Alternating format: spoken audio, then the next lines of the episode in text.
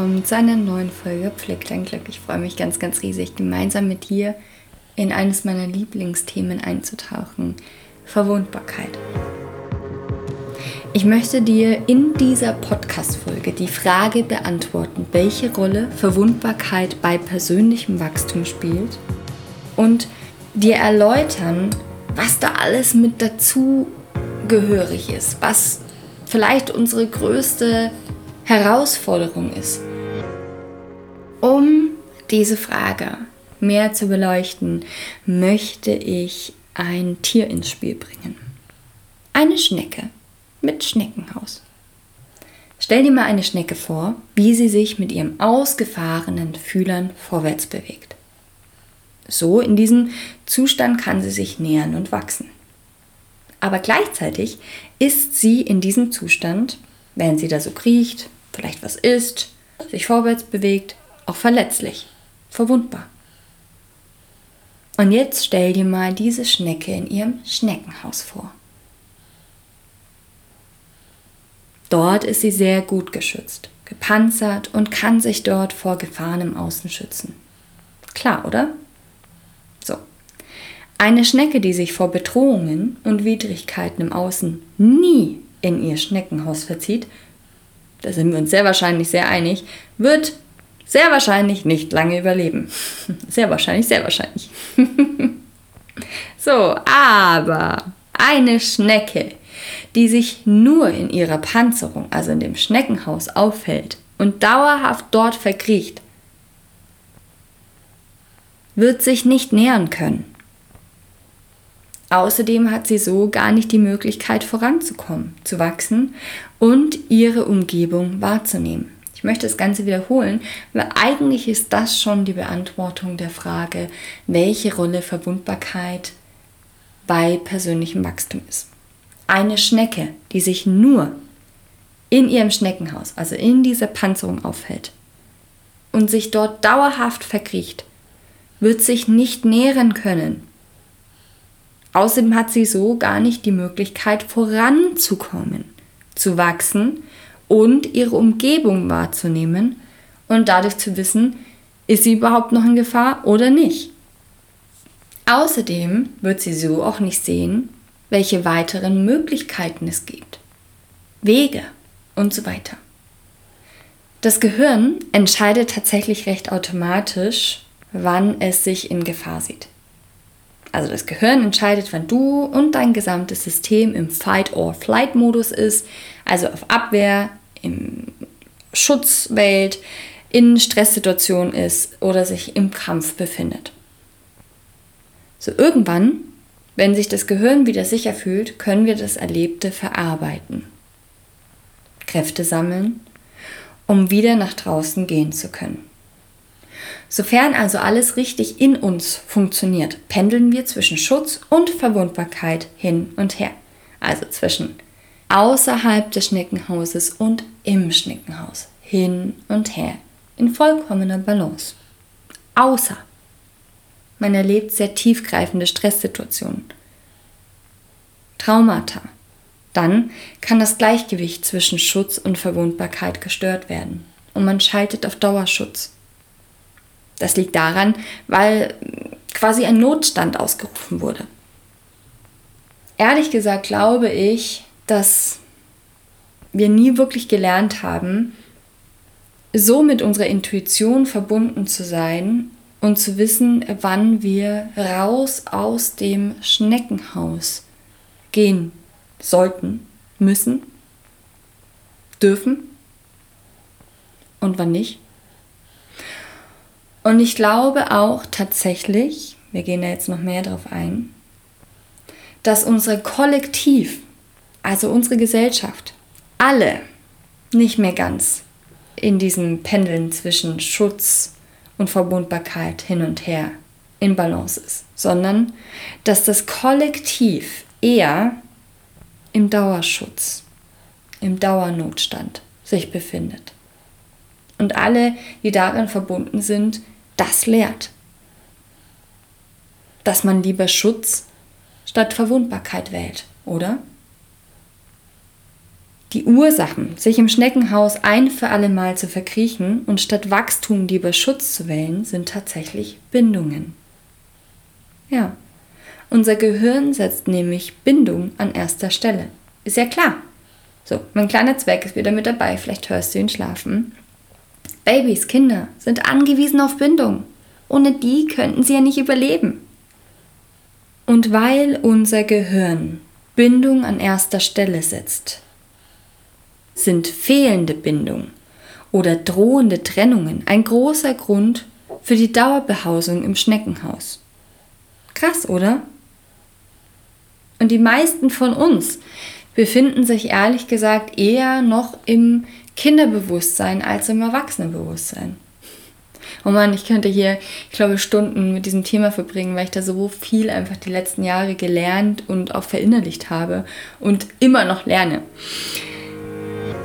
Ich möchte aber nun über die unterschiedlichen Herangehensweisen des Gehirns vor unerträglichen Schmerz eingehen. Das ist einmal Betäubung der Gefühle. Krass, oder? Kennen wir alle.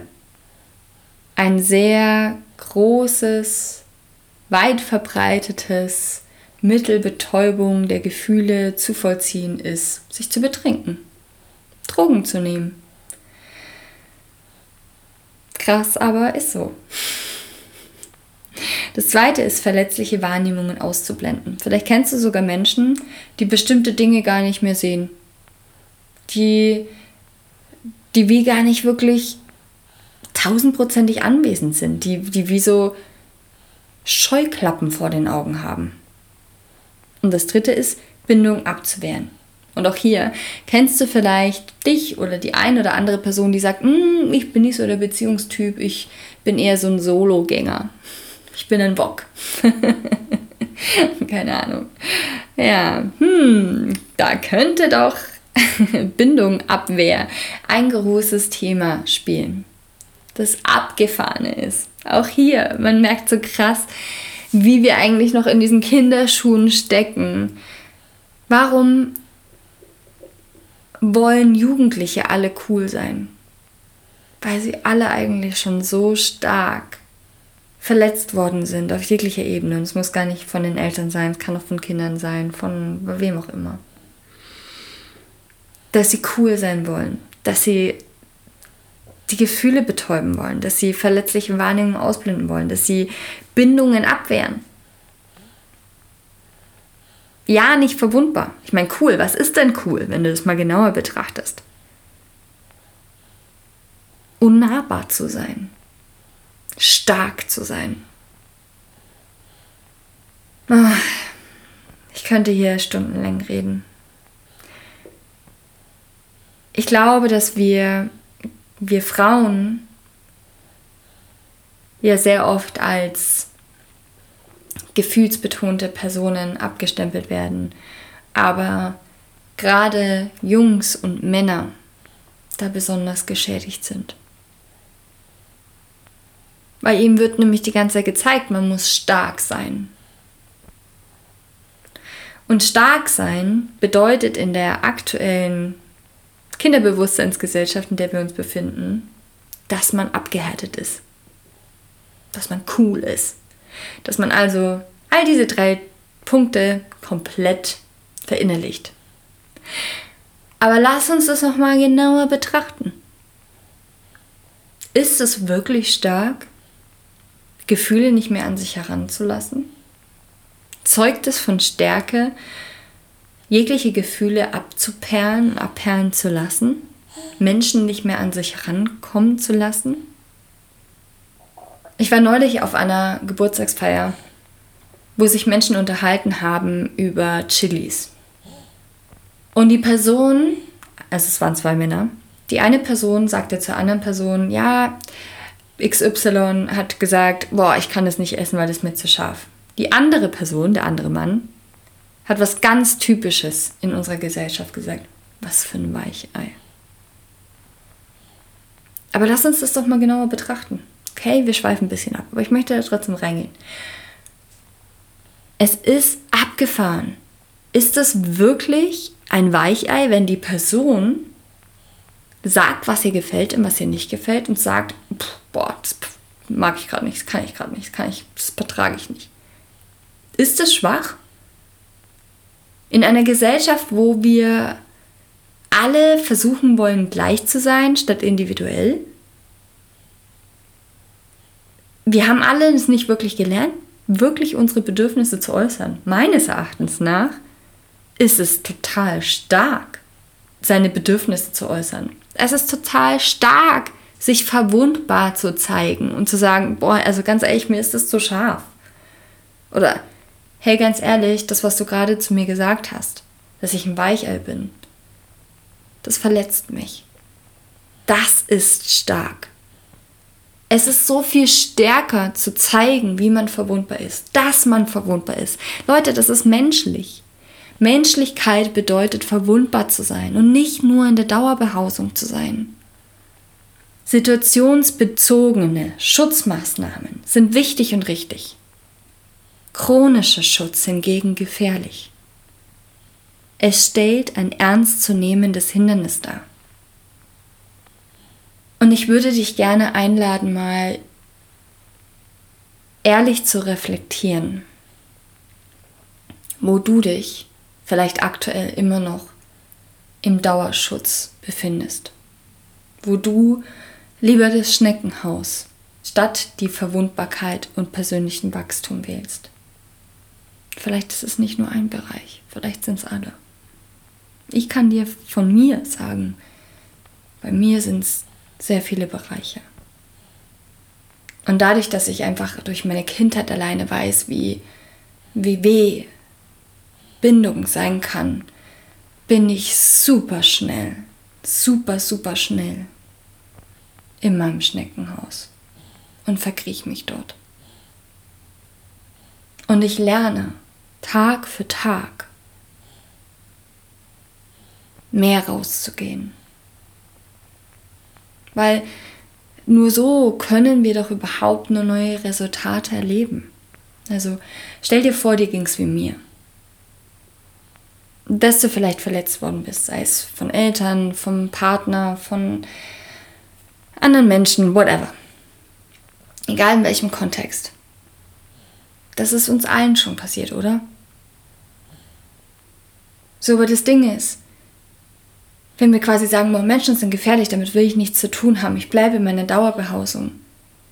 Das kann nicht funktionieren, weil du kannst dich so nicht nähern. Wir sind dafür ausgelegt, im Balance zu sein, weil wir uns nur so nähern können. Wir gehen ein, wenn wir nur die Dauerbehausung wählen. Ich könnte so viel darüber reden, auch in den letzten Monaten, letzten Jahr, auch jetzt aktuell. Ich bin ja gerade in der Breathwork-Ausbildung. Ich könnte so viel erzählen, was man da tun kann, um raus aus diesem Dauerstress zu kommen. Da werde ich natürlich Step by Step noch mehr drauf eingehen. Aber um jetzt mal komplett dieses Thema mal kurz abzurunden, die Podcast-Folge abzurunden. Vielleicht gibt es einen Teil, no, das mache ich eigentlich schon, ich kann, kann eigentlich schon gut raus. Ja, das glaube ich dir. Und gleichzeitig möchte ich dich einladen, mal wirklich ehrlich zu dir zu sein. Wo lässt du das Leben nicht mehr an dich ran? Wo bist du cool, unantastbar, vielleicht sogar apathisch? In welchen Bereichen fällt es dir am meisten schwer, aus dem Schneckenhaus herauszukommen, herauszugehen?